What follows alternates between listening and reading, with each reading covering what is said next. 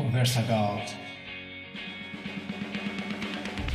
Um programa sobre vida e não só.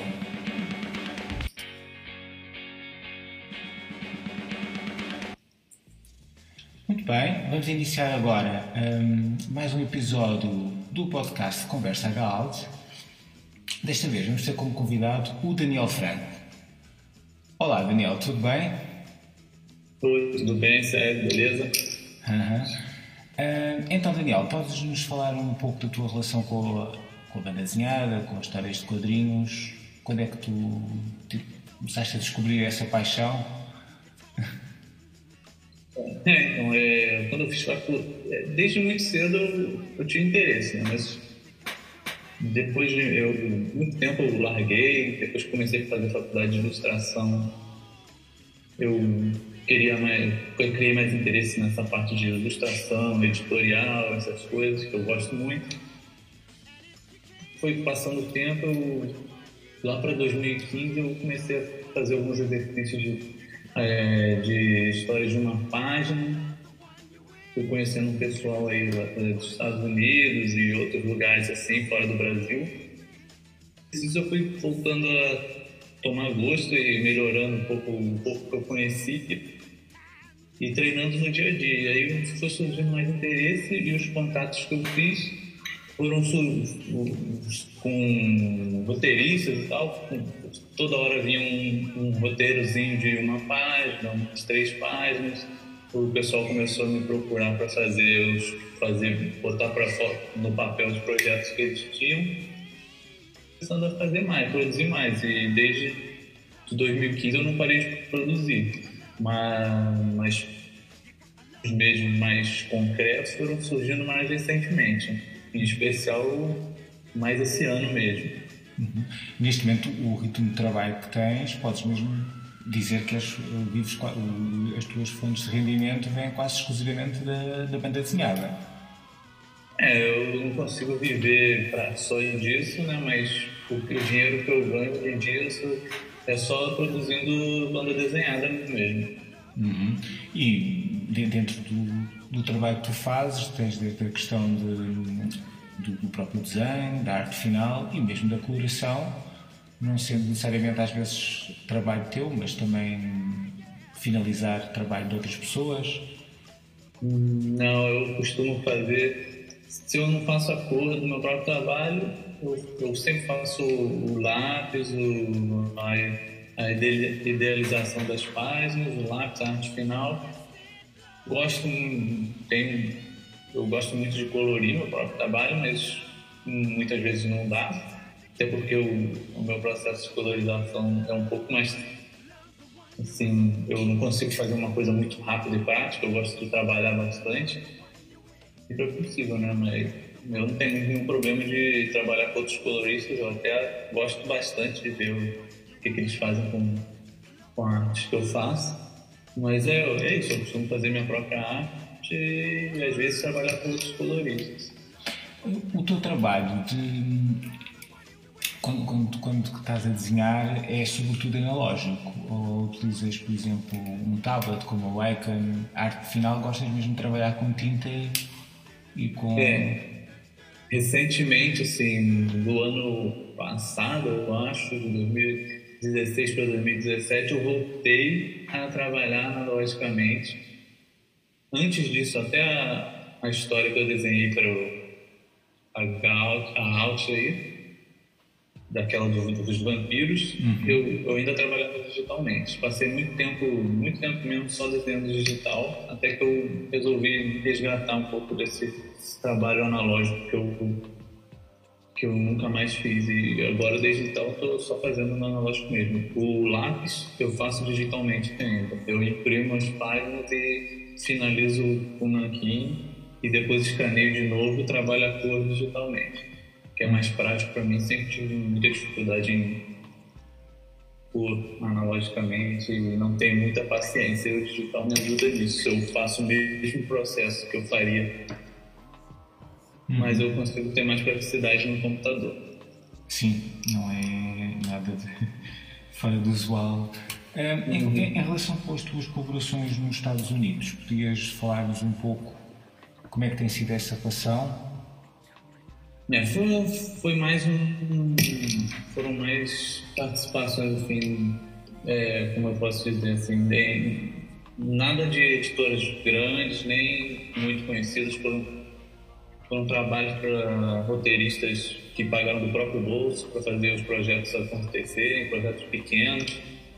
É, foi o maiorzinho que eu estou fazendo agora, inclusive, é com um canadense, amigo meu, que faz roteiro é, de 30, foi um roteiro de 30 páginas, eu estou fazendo a cor agora. Nos Estados Unidos foram mais esses, começou com esses exercícios de uma página, é, coisas pequenas, uma outra HQ que ainda não, o pessoal ainda não lançou, que é um pouco maior. Eu fiz duas edições de 20 e poucas páginas, eles ainda não lançaram.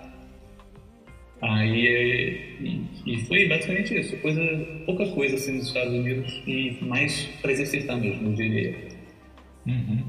Ainda tens ambição de. Não, não sei porque essa ambição, não, não sei se nunca publicaste num livro no Brasil. Uhum, é. Não, eu, eu comecei, eu entrei com. Eu fui contactado, na verdade, com uma coincidência, um pessoal que está publicando bastante querendo publicar bastante coisa, iniciando um projeto bastante ambicioso aqui no Brasil. E eu estou começando a trabalhar uma coisa com eles, uma coisa maior, uma graphic novel grande de 60 páginas. Ainda não comecei, estou na pré-produção, assim, começando a ler roteiro e tal, mas é, uma, é uma, um trabalho que eu estou empolgado para fazer aqui. Espero que vá para frente e dê certo. É, é um projeto bem maneiro, bem bacana mas ainda nem posso falar muito, eu ainda nem comecei. Esse é o. E é uma oportunidade que eu fiquei bem feliz de, de estar participando, que é brasileira, totalmente brasileira e um projeto muito interessante. Sim, sim, sim acredito que sim. Um, em termos assim de, de estilos, de autores que sirvam de referência, podes falar de alguns? Ah, referência sempre muda muito, né? Eu, tô, eu gosto muito de estudar outros autores e tirar o máximo que eu, que eu consigo para aplicar no meu trabalho. Então, tá sempre uma rotação de referências e para puxar alguma aqui agora, deixa eu pensar. Eu tô, eu tô olhando muito o trabalho de Sean Murphy, é, Matheus Caleira, é, de, tem, temos. Eu tenho que olhar na, ah, o Alex Malev, do, que ele está fazendo uma revista do Homem de Ferro agora. Eu li, eu, gosto bastante de, dessas, de, do trabalho dele, de cor e de arte final também. É, o Jason Latour, que faz o Salt and Bastards, eu gosto bastante. É, tem muitos, cara. Esses que eu me lembro agora, assim, de cabeça. Sim, sim, são muitas influências. Não, ele tá sempre mudando, tá sempre, eu tô sempre vendo coisa nova, e, pô, sempre muda. Claro, claro. Hum, em termos de, da construção da, do, dos teus storyboards, quando estás a, a fazer as histórias, hum, achas que quando crias o teu trabalho é, é, ou planeias, por exemplo, a construção de, de, uma, de uma, banda desenhada, de uma HQ, um, és muito metódico ou mais intuitivo?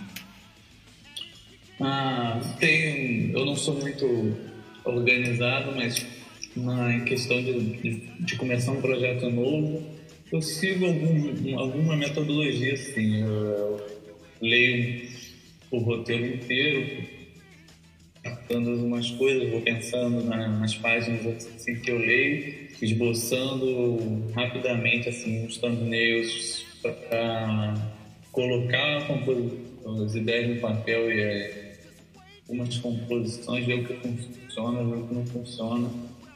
Bem prático, assim, quando eu gosto de uma ideia, eu tento fazer funcionar ao máximo. Se ela não se tiver um pouco truncada assim, que eu começo a partir para outras eu penso, eu procuro pensar bastante é, como se eu estivesse filmando as cenas, tentando achar as composições ideais, como se eu estivesse com a câmera.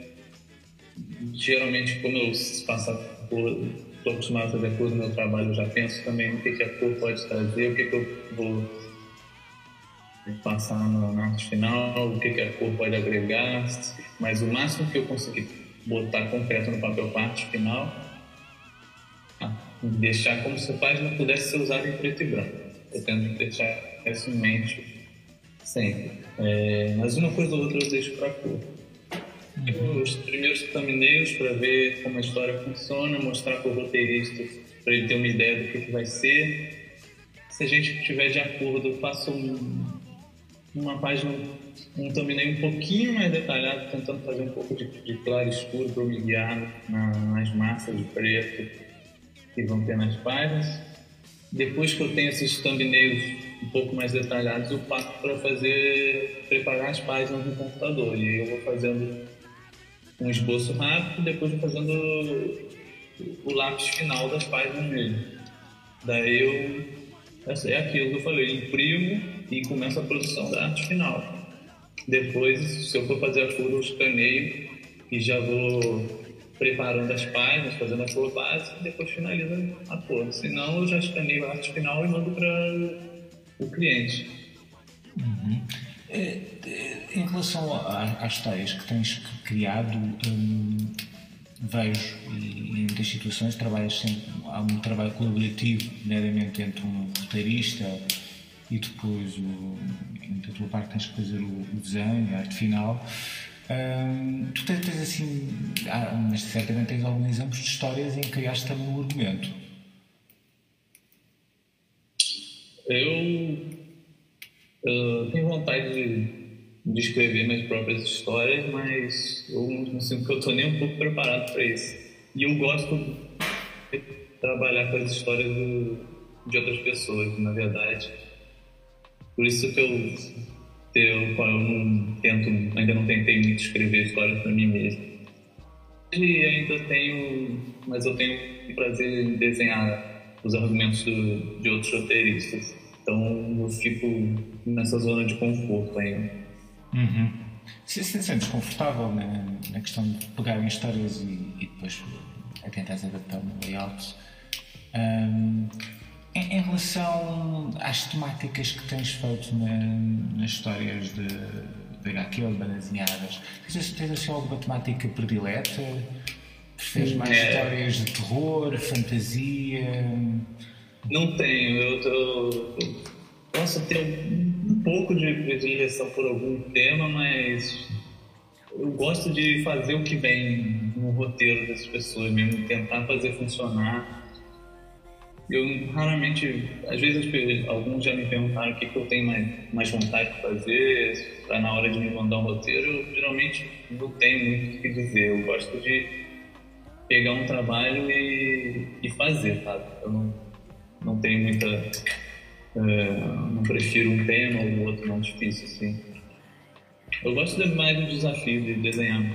É meio clichê, mas é verdade. Uhum.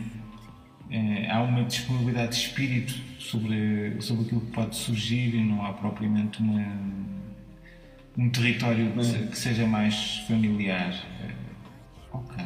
É. Um, em, em, relação depois. Um, as histórias de bandazinhada que estejas agora a ler recentemente, assim, alguma que te esteja a entusiasmar? Ah, eu estou acompanhando Saga, da, da, Fiona e do Brian lá. É, é uma, uma que eu gosto bastante. Acompanho o Southern Bastard, do, do Arthur e do, do Aaron. Gosto muito do, do do jeito que eles escrevem e desenham, como se fosse uma série mesmo. É, tem uma parte que aparece o título, eu acho sensacional, toda, como se fosse cada edição é um episódio que a gente acompanha. E a narrativa dele é ótima. É, o White Knight, do Sean Murphy, eu estou acompanhando agora também. Eu estava acompanhando o Seven to Eternity, do, do Rick Remender e do. Esqueci o nome do, do desenhista agora. Alfonso. Esqueci, tem que, tem que ver. É Seven to Eternity o nome. Não conhecia uhum. o, o desenhista, fiquei apaixonado pelo desenho dele. Eu acho que essas são as que eu estou acompanhando no momento, assim, que eu consigo lembrar. Sim, sim. É, tudo, tudo, boas referências, é, por exemplo, no Southern, Southern Bastards, é, a maneira como trabalham a cor é fantástica e o trabalho do Sam Murphy também tem coisas absolutamente uh, fenomenais. É, eu acho sensacional e a narrativa mesmo. E o desenho já, já fui influenciado mais, mas consegui extrair bastante coisa e hoje em dia já não é tanta referência de traço, mas mais de aquilo que eu falei, de narrativa, de como ele faz os quadros, as composições e tal. Um, em relação à, à, história que tu fizeste para a Galt, um, podes nos falar um bocadinho como é que foi a experiência? Posso. Foi, num, foi, numa, foi bem na época que eu estava produzindo bastante para para exercitar e tal e foi uma, uma inclusive você me apresentou um, ao Ângelo que fez o roteiro o argumento uhum. que é que eu ainda mantenho contato e, e afinal vocês são, são, vizinhos em São Paulo não é? Fácil. É, eu não cheguei a encontrar pessoalmente quando eu morava em São Paulo eu mudei para o Rio mas a gente ainda mantém contato e planeja ações até hoje. E, e foi, foi assim, foi, foi um prazer conhecer ele e, trabalhar com o roteiro dele. O roteiro dele é bem detalhado, ele pensa bastante, é um, ele é um escritor que pensa bastante no, no, na pessoa que vai desenhar, ele já pensa na imagem, como ele, ele dá ideias de câmera, posicionamento, composição, é bem detalhista e, e eu gosto muito do, do, do que ele escreve desenhar. Foi fácil trabalhar essa história com ele. E fluiu muito bem, então. E cada etapa foi, foi fluindo bem e, e o roteiro dele ajudou muito. Uhum. E eu ainda trabalhava digitalmente, tive algum. Tive um problema ou outro com, com o próprio o, o hardware mesmo que eu estava desenhando na época. Tive uns problemas, e, mas consertei, não afetou muito foi, foi um desafio em algumas, algumas partes, porque tinha bastante detalhe no cenário, na época eu não estava tão, tão acostumado. Mas foi legal, foi uma experiência boa pra caramba. E o mais proveitoso de tudo foi conhecer você e a Gaut e o Anjo. E depois também houve o trabalho de coração da Raquel. Isso, isso, claro. Aí depois veio é, entrei em contato com ela e, ela também foi ótima de trabalhar, porque ela está muito alerta à sugestão e, e às idas e vindas assim, das minhas opiniões para tentar fazer a gente o, dar, o melhor resultado possível. Foi sensacional trabalhar com ela também, bem lembrado. Uhum. Sim, foi, foi na verdade até ficou uma história bastante é interessante a maneira como os vampiros é, transmitiam uma ideia de terror. De, e até eu lembro é, bem que. Nunca tinha trabalhado nada nessa, nessa linha também. Isso foi empolgante também. Sim, penso que foi uma história memorável que resultou muito bem. Uhum. Um, em relação depois a, a outras colaborações que, que tiveste, eu, eu, já tive a oportunidade de ver algumas, eu recordo-me que, que já trabalhaste também com algumas antologias inglesas, não foi? Uh, para, para a Kim Roberts, uh, chegaste a, a fazer ainda algumas histórias. Hum, quem? Qual, qual é o nome? a editora é da Kim Roberts. Acho que eu agora já me estou a alimentar que é o mais momentista. Eu já não me recordo, mas acho que escreveu uma história que tinha assim muitos dourados, uh, que era também de uma, uma, uma história passada num, num futuro alternativo. Mais uma vez. Então, de duas páginas, não é? Exatamente, exatamente.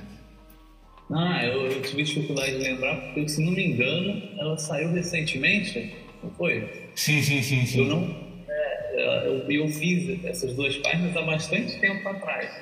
Se não me engano, eu ainda morava em São Paulo, devia ser 2000 e 2016 mesmo, ou 2015, eu fiz essas duas páginas. Marta, ela escreveu, uhum. eu fiz a arte, a cor, fiz tudo. Na época eu ainda trabalhava só digitalmente mesmo. E ela encomendou essas duas páginas, eu fiz e, e ela foi guardando para uma oportunidade de publicar. E aí ela, ela comentou comigo um tempo atrás, não lembro se ainda esse ano ou no outro, que estava para sair. Acho que no início desse ano ela comentou comigo. E aí eu, aí, tanto que eu nem lembrava, eu nem lembrava qual era a editora e tal, porque faz muito tempo que eu tinha desenhado e ela foi só publicada agora. Exato, como depois também fazes muitas pequenas histórias, depois a certa altura é complicado manter o ritmo e acabas por esquecer-te do tempo. É, então, essa aí foi, foi legal, eu gosto até hoje dessas duas páginas. Uhum. É, até hoje eu, eu tenho guardado aqui, eu gosto bastante delas. Uhum. Eu tive bastante liberdade, liberdade total para criar um em cima do roteiro dela. Ela tinha só uma, uma outra é, descrição da, do, do, que acontecia, mas aquele mundo maluco que estava lá nas páginas tipo, foi em toda liberdade total. Foi bom pra caramba. Uhum. Interessante. Uh, tens tido a oportunidade de ir à, à Comic Con do Brasil? Ah, é... Comic Con Experience. Sim, sim. Eu, eu fui na primeira, na primeira de todas, já foi bem legal. Era bem pertinho de onde eu morava em São Paulo e por isso que eu consegui ir tão fácil. Depois, nos anos seguintes, eu não, não consegui ir até hoje. Eu, aí agora eu tô no Rio, é mais difícil ainda, mas nasceu meu filho e tal, não estava muito sendo muito prático para eu conseguir ir numa uma feira dessa, porque ele era bem pequeno e tal. Aí eu acabei não podendo ir no, enquanto eu ainda estava em São Paulo. E agora no Rio, pior ainda, fazer a viagem para ir só na, na Comic Con, ainda não consegui. Mas a primeira que eu fui foi bem legal e já, e já dava para saber como ela ia crescer nos próximos anos até estar tá do tamanho gigantesco que está hoje em dia. Mas a empresa que, que, que criou e o, o grupo que criou, tá, eu acompanho eles estão com cara de que vão conseguir cada vez crescer mais. Assim.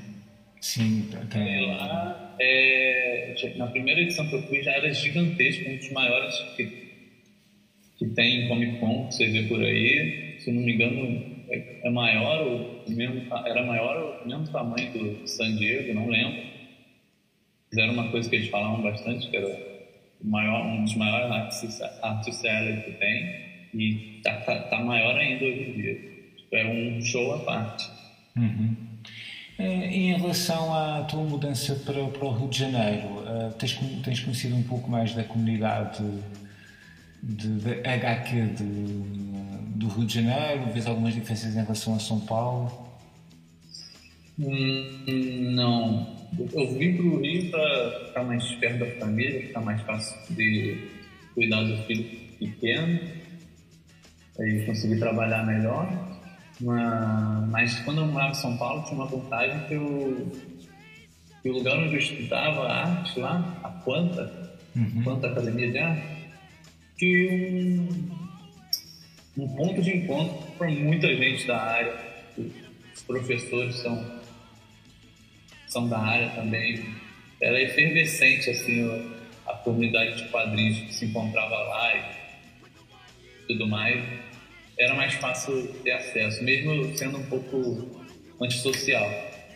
Sim, sim, e, nós já temos. Agora, aqui, é, aqui no Rio eu estou mais isolado ainda até o momento. Então, a, lá em São Paulo era mais fácil vivenciar mais a ter mais contato com artistas do que aqui no Rio hoje em dia.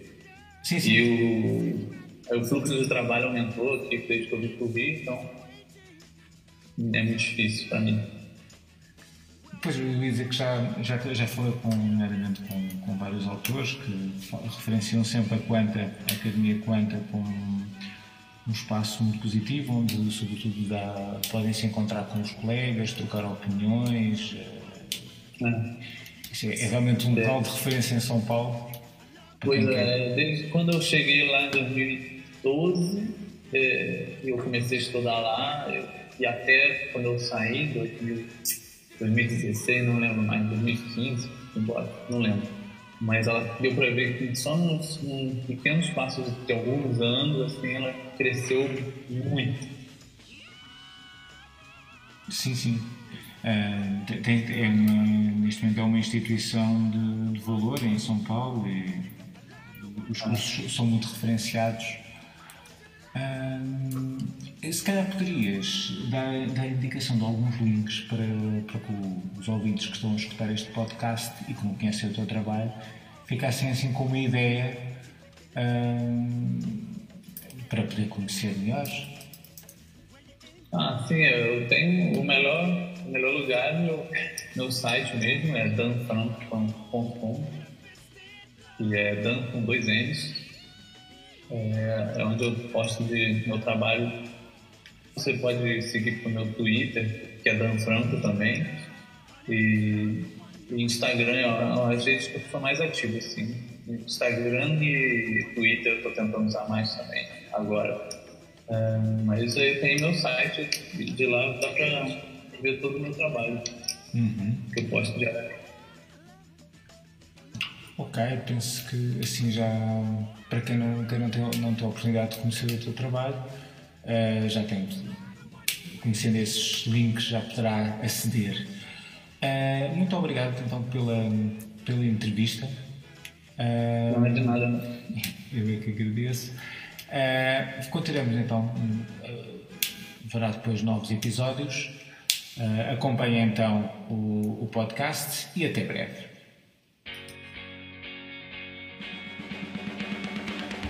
Conversa Galt. Um programa sobre o vida e não só.